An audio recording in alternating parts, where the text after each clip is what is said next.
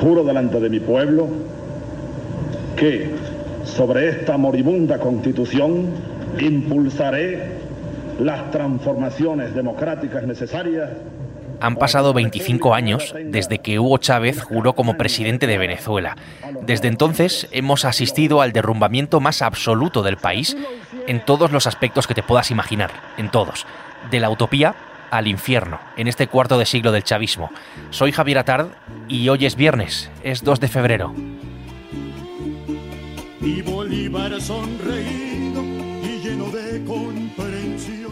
El Mundo al Día, un podcast del mundo.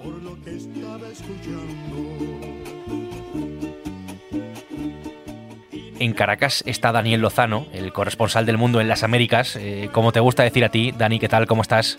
Hola, ¿qué tal? Vamos a analizar algo a lo que has asistido en directo, eh, has visto cómo ha sido esta caída de cerca, sus claves, sus motivos y todo lo que hay detrás. Hace 25 años, Dani, Hugo Rafael Chávez Frías juraba como presidente de la República de Venezuela ante una constitución que él definía como moribunda y en una declaración de intenciones anunciaba que iba a impulsar las transformaciones democráticas necesarias para una nueva, una nueva constitución, entre otras cosas. Hoy, 25 años después de, ese momento y de, todo aquello, ¿hay algo que celebrar? Mm, en absoluto, en absoluto. Eh, esa utopía que Chávez prometió, eh, que hizo que todo el mundo mirase a Venezuela, se ha convertido en... Bueno, pues hemos, ido, hemos hablado con mucha gente estos días para intentar buscar una definición. Yo creo que lo que más se acerca es que fue la utopía que abrió las puertas del infierno antes de que se abrieran las puertas del infierno, entiendo que Venezuela tenía sus problemas, pese a ser un país eh, próspero históricamente. El contexto siempre importa eh, para entender cómo llegó la revolución bolivariana en aquella Venezuela de los 90, eh, de finales de los 90. ¿Qué ocurrió, Dani, para dejarlo todo en manos de Chávez? Mira, el proceso fue esa famosa Venezuela saudí, ¿no? que creció tanto a costa del petróleo, había entrado en crisis, eh, todos recordamos en el 89 el carcazo famoso que hubo cientos de muertos ¿no? por la represión. Gobernaba Carlos Andrés Pérez, intentó subir los precios de la gasolina, del combustible y se montó la María Morena. Eh, la San Pablera, que dicen por aquí. Entonces, eh, después vino el golpe de Estado, el fracasado golpe de Estado. Fueron dos en un año, de, encabezado por, por Chávez contra el propio Carlos Andrés Pérez, al que intentaron asesinar, pero no le salió bien la jugada. Nosotros acá en Caracas no logramos controlar el poder. Ustedes lo hicieron muy bien por allá, pero ya es tiempo. Y, bueno, pues este hombre fue para la cárcel con su gente. Lo que pasa que el siguiente presidente Caldera le amnistió, se presentó a las elecciones y, ganó, y ganó bien, con un cincuenta y tantos por ciento, porque la gente buscaba cambio, sobre todo que, era un cambio, estaba harta de corrupción, estaba, era como un sistema político que venía decreciendo. ¿no? Eso sí, en ese momento Venezuela era la cuarta economía de la región, solo detrás de Brasil, de México y de Argentina. También era un ejemplo democrático, era la, el segundo, la segunda democracia eh, después de Costa Rica. Hoy no queda nada de eso.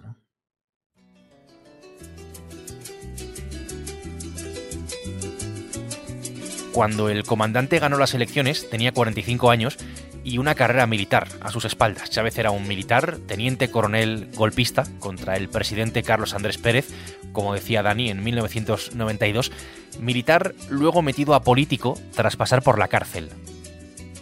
Yo soy de la estirpe, digámoslo así, de los soldados revolucionarios estamos hablando de una persona, Dani, con, bastante carisma, con dotes para la comunicación, que sabía cómo tenía que, hacerlo y, para quién, cómo tenía que hablar y para quién, con unas formas que acompañaban pues justo a eso, eh, en ese, eh, con ese objetivo. Era un líder además carismático y populista. Eh, pues es que era muy venezolano. Ese carisma que tenía Chávez, ese gracejo criollo, ¿no? Ese Chávez de llanero, como era él, de, de Barinas. La cuna revolución, eso Chávez lo tenía a raudales. Eh, tenía un verbo florido y hermoso. a partir de ahí, pues no, no deja de ser un militar golpista, con todo lo que eso conlleva en América Latina. Chávez convenció no solo dentro, sino también fuera de, en el mundo entero, ¿eh? porque mucha gente vio el proceso venezolano como una mejora, como una modernización de la revolución cubana. Y, él además se encargó de expandir esta, este socialismo del siglo XXI, eh, gastando mucho dinero, muchos millones de dólares del dinero de los venezolanos en apoyar a sus aliados y amigos. Hace 25 años, Chávez podría haber hecho perfectamente suya esa frase de a España no la va a reconocer ni la madre que la parió, cambiando, por supuesto, España por, por Venezuela. Podía haber hecho perfectamente suya esa frase bajo constantes apelaciones al libertador Simón Bolívar.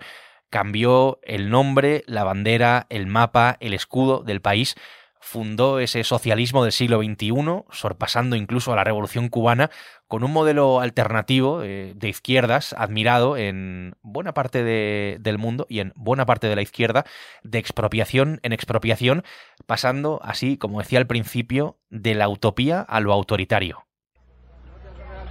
Ajá, pero eso está en manos del gobierno, ¿verdad? Sí, en este momento está en manos ¿Y este edificio? Es un edificio que tiene comercio privado de joyería. Expropiese, expropiese. De acuerdo. ¿Y aquel edificio allá en la esquina? Bueno, pues eh, él planteaba un modelo alternativo de izquierdas, ¿no? Eh, con mucha inclusión, con la democracia. Está, eh, siempre es muy gracioso, ¿no? Porque eh, quieren incluir a, a, todo el pueblo en una democracia que hoy inexistente, ¿no? Pero yo creo que el gran acierto de Chávez fue eh, saber leer el país. Él vio, comprobó, sintió que una buena parte del, del país rico eh, había quedado al margen de la, sabes, de la gran, del gran enriquecimiento de, la Venezuela saudí. Son los famosos ranchos, que se dice aquí, los barrios populares, ¿no? las favelas, eh, donde se aglomeraba, bueno, hay cálculos, eh, había un, un 50% de pobreza relativa, ahora es eh, 70 y tantos por ciento de pobreza total, o sea, lo supera con mucho, pero ya había, ¿sabes? Había eh, unos síntomas de que algo estaba fallando en Venezuela y eso Chávez lo supo hacer muy bien. Chávez gana las elecciones del 98, con ese modelo electoral democrático que existía, eh, casi siempre ganaba la oposición en Venezuela. De las últimas nueve elecciones antes de Chávez, ganó siete a la oposición. Con Chávez se acabó, empezó el ventajismo desde la primera elección, claro, con un carisma enorme y con, y con mucho dinero gastado en, en dádivas para la gente.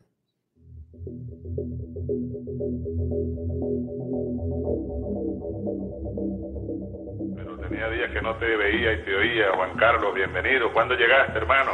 Pues llegué hace tres días, presidente, a, a decirme también a mí mismo que, que si hay alguno que piensa que su enfermedad significa debilidad, algunos tenemos claro que es todo lo contrario y que y que me da mucha alegría como español, como europeo, eh, sentir este proceso mío y presidente. Una parte importante que no podemos olvidar es la conexión española con toda esta construcción de, pues, del chavismo. Aquí escuchamos a Juan Carlos Monedero en directo en la televisión venezolana, charlando con, con el comandante, asesor de Chávez, Monedero, asesor de la revolución, no obstante tenía despacho en Miraflores, que es el palacio presidencial eh, venezolano. Quizá esta sea una de esas conexiones más conocidas, también, por supuesto, no podemos olvidar olvidarnos de la de José Luis Rodríguez Zapatero, expresidente del gobierno, que probablemente sea uno de los grandes apoyos que le quedan hoy a la revolución a Nicolás Maduro. Pues sí, en la conexión española es fundamental, porque esa, esa constitución moribunda que cita Chávez en su primer discurso, reemplazada por la actual constitución bolivariana, eh, se la redactan y la asesoran eh, eh, varios profesores españoles, valencianos, pero ese es el primer embrión de españoles y, y luego fueron llegando, llegaron con Monedero, gente de Podemos, eh, y cobraban caro, ¿no? Cobraban caro sus asesorías y demás. Pero yo creo que una retroalimentación. Me acuerdo una vez entrevistando a Chávez que me enseñó uno de los libros, uno de, los libros de Bestringe, ¿no? que también en ese momento tuvo, tenía su momento de gloria también la revolución. En esa retroalimentación, perdón, era de ida y vuelta. Eh, también los españoles adoptaron parte de esos discursos. Por ejemplo, eh, Chávez pretendió dinamitar la Cuarta República que es algo muy parecido a lo que sucede con la transición española, mal vista ahora, ¿no? Desde, desde, sobre todo desde la izquierda. Eso Chávez ya lo había hecho antes, ¿eh? como en los discursos de la ultraderecha. Ese, esa polarización, Chávez fue un maestro con sus discursos. ¿Eh? Al rumor de clarines guerrero, ocurre el blindado, ocurre veloz, con esta es una de las últimas intervenciones de Chávez. Antes de morir había sufrido eh, un cáncer cantando a la patria. Patria, patria, patria querida, antes de anunciar quién iba a ser su sucesor, que estaba sentado en ese momento a su izquierda, era Nicolás Maduro.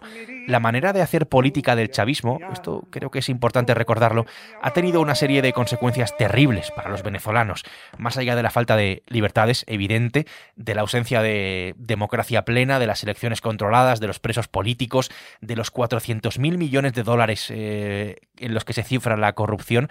Por si fuera poco todo eso, todavía queda la miseria. Miseria que hemos visto en los últimos años con los cereales de los supermercados vacíos, con una falta absoluta de algunos medicamentos y con cifras, Dani, que son un buen ejemplo de la vida que se lleva en las calles de Venezuela en este momento. Hoy el PIB, el Producto Interior Bruto, es un tercio de lo que era cuando Chávez tomó posesión, lo que se traduce eh, en esas cifras que, que te decía y que tú conoces, que son durísimas. Pues mira, empezando por el petróleo, que es el gran, ¿verdad? El gran maná venezolano. El petróleo, cuando llega Chávez en el 99, la producción de Venezuela eran 3 y, piquito millones de barriles de petróleo al día. Hoy ahí está apenas entre 700.000 y 800.000, ¿no? Después de una industria que se entregó a los militares y que la despedazaron. ¿no? El salario mínimo, yo creo que es ese salario mínimo actual de 4 dólares, que es verdad que engordado con bonos, bonos que es bonos eh, a dedo, o sea, que quiere decir, lo recibe quien Maduro quiere, no es que sea para todo el mundo. Y luego con los Cesta Ticket, pues puede estar rozando 100 dólares, pero era 348 dólares hace 25 años. Está la hiperinflación que ha sido de miles y miles, tanto por cien, pero que todavía este año pasado superó el 200% y fue la mayor del mundo el poder adquisitivo de la gente es inexistente, los precios aquí son disparatados, eh, son como en Madrid, pero con esos salarios, eh, porque el salario, el salario mínimo está en eso, pero un salario medio calculaban, creo que era sí, analítica, que estaba en torno a 120, 150 dólares al, mes, con precios a la española, imagínate, ¿no? Claro, mucha gente vive también, sobrevive gracias a, a, lo que se envía de, de, los venezolanos que andan fuera del país, esos 8 millones y medio. La cosa es tan gráfica que el, otro día nos encontramos a una chica que iba por la calle deambulando fatal, eh, con problemas, eh, estaba vomitando y demás, en pijama. Eh, y le preguntamos para, ayudarla y bueno, pues el CDI, que son las famosas estas centros de salud cubanos, no funcionaba, el que estaba al lado. En el hospital militar, que era el que estaba allí, no la dejaba entrar porque no era militar. Y entonces otro no había. Al final acabamos llevándola a su hospital, porque es que eres enfermera. Ni siquiera la revolución ni siquiera es capaz de dar salud a, la gente de la salud. El ejemplo más palmario, eh, la, consecuencia más visible de todo esto, es, eh, es el grandísimo éxodo de, venezolanos, entiendo, esos 8 millones de personas que han huido del país y que vemos en Estados Unidos, pero que vemos también en España, por ejemplo, y en muchos otros países de, América Latina. Es eh, la prueba irrefutable del colapso lo dice un trompetero, que es una, eh, una gran experta que ha estudiado a fondo, ¿no? Eh, eh, todo el, toda esta historia de que la hemos vivido, ¿no? Ese río humano de gente, río humano de gente que se puede volver a activar, que no ha parado, que sigue. Por, 325.000 cruzaron la peligrosísima selva de Darín el año pasado y que veremos con el tema de las negociaciones con Estados Unidos va a seguir, es un río de gente. ¿cómo, ¿Quién vive aquí? es la gran pregunta. Mira, cuando llega Chávez al poder, ese famoso 2 de febrero, eh, solo, eh, solo existían 300.000 venezolanos emigrantes. Ahora son 8 millones y medio. Maduro niega, dice que no, que no hay emigrantes. Bueno, fíjate, Lima ahora mismo se acerca a 1.200.000, solo Lima, 1.200.000 venezolanos en la ciudad. Es increíble. Y con esas cifras tan, tan demoledoras, con esa situación económica, con el éxodo, ¿cómo es posible, si es que tiene explicación, Dani, que la revolución siga eh, en pie? Por la fuerza. Por la fuerza. Por la represión, por el miedo, por el terror, como quieras llamarlo. O sea, eh, Maduro no alcanza ni un apenas un 17-18% de apoyo popular, ¿no? Solo contando con la gente que está en, en Venezuela, ¿no? Hablemos de los 8 millones y medio que están fuera, ¿no? Entonces se mantienen por la represión y luego porque vivimos en este momento, yo creo que es muy importante, trascendental, ¿no? Eh, una alianza de las dictaduras, de los países iliberales, ¿no? Que, es muy fuerte, muy poderosa, Rusia, China, eh, Venezuela, con Cuba y Nicaragua aquí en América, y esos aliados que tienen de izquierda ahora, ¿no?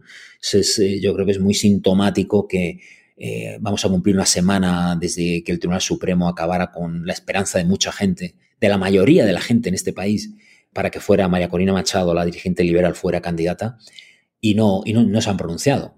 Colombia, Brasil, México, ni decir Bolivia, Cuba, Nicaragua, pues todo en, eso basa su fuerza Maduro, ¿no? Esa alianza interna con militares, con el generalato, ¿eh? que son los grandes beneficiados de, este sistema. Tiene a la guerrilla colombiana de su lado, luego están las milicias paramilitares chavistas. Bueno, está muy bien defendido, ¿no? si en un país no hay democracia, es bastante complicado que haya periodismo, que haya periodismo libre, por así decirlo. Uno de los grandes problemas de, Venezuela es que no hay libertad de prensa. Aquí está el diario El Mundo, mira, para que ustedes vean. Originales. Vamos a ver. Daniel Lozano, Caracas. ¿Está aquí Daniel?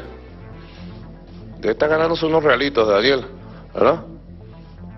Sigue en página 20, en página 3. Un país, y este es un ejemplo, en el que el presidente pregunta en una rueda de prensa, con un periódico en la mano, por eh, dónde está, dónde se encuentra el autor de una información, pues eh, ya me dirás, ¿no? Lo, que es.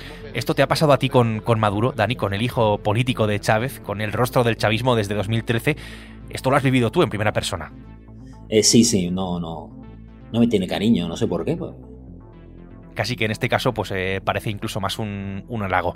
Eh, en todo caso, Dani, Venezuela es un país donde no hay prensa libre y donde hemos asistido al cierre eh, pues de, medios de comunicación, así, tal cual. Sí, sí, o sea, el cuarto poder dejó de serlo, ¿no? o sea, Chávez empezó atacando el famoso cierre de Radio Caracas Televisión, que era la televisión líder en aquel momento, ¿verdad? Muy sintomático de lo que estaba por venir. Pero como en tantas otras cosas, Maduro superó con creces al comandante supremo. ¿Por qué? Porque, bueno, con Maduro hemos asistido a la toma empresarial de, por ejemplo, Globovisión, que era el canal de noticias como la CNN de aquí. Eh, las televisiones grandes que quedan están simplemente atemorizadas, arrodilladas, como quieras decirlo, pero vamos, no es que informan, ¿no? Entonces quedan unos cuantos, los periodistas son, son venezolanos, unos guerreros eh, indomables, ¿verdad? Eh, que hacen su trabajo contra todo y, quedan estos portales independientes, muchos bloqueados, que tienen ataque constante, les atacan de Irán, les atacan de no sé dónde. Es una cosa como, eh, este mundo global, este tablero geoestratégico en el que vivimos, lo sufren los periodistas de aquí, ¿no? Siguen cerrando radios. Acuérdate cuando hubo la crisis de papel, ¿qué hizo el gobierno? Quitó el papel a los periódicos, no se podían publicar porque no había papel. ¿Eh? Y lo mismo en redes sociales, bueno, se está hay gente que, a la que han mm, capturado por, por publicar eh, imágenes en, su estado de WhatsApp, eh, no te cuento los famosos tuiteros. Eh. Bueno, pues la famosa hegemonía comunicacional chavista es, es, enorme y es una de las bases de, yo creo, de su, de su poder político. ¿no?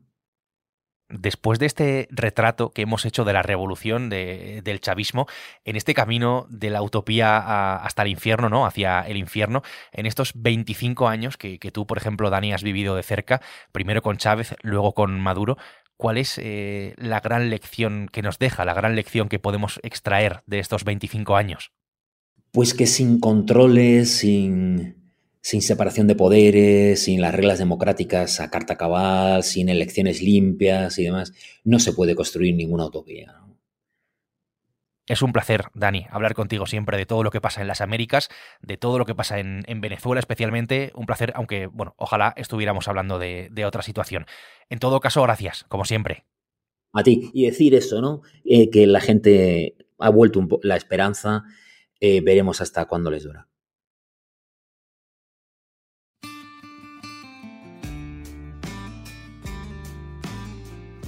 El Mundo al Día es un podcast que se emite de lunes a viernes en la web del mundo, en elmundo.es y en las principales plataformas de audio, donde además tienes la opción de suscribirte. Este episodio lo ha hecho posible desde Caracas Daniel Lozano. Nosotros volvemos el lunes, será eso sí con una nueva historia. Hasta entonces, buen fin de semana, gracias por estar al otro lado y saludos de Javier Atard. Has escuchado El Mundo al Día, un podcast del mundo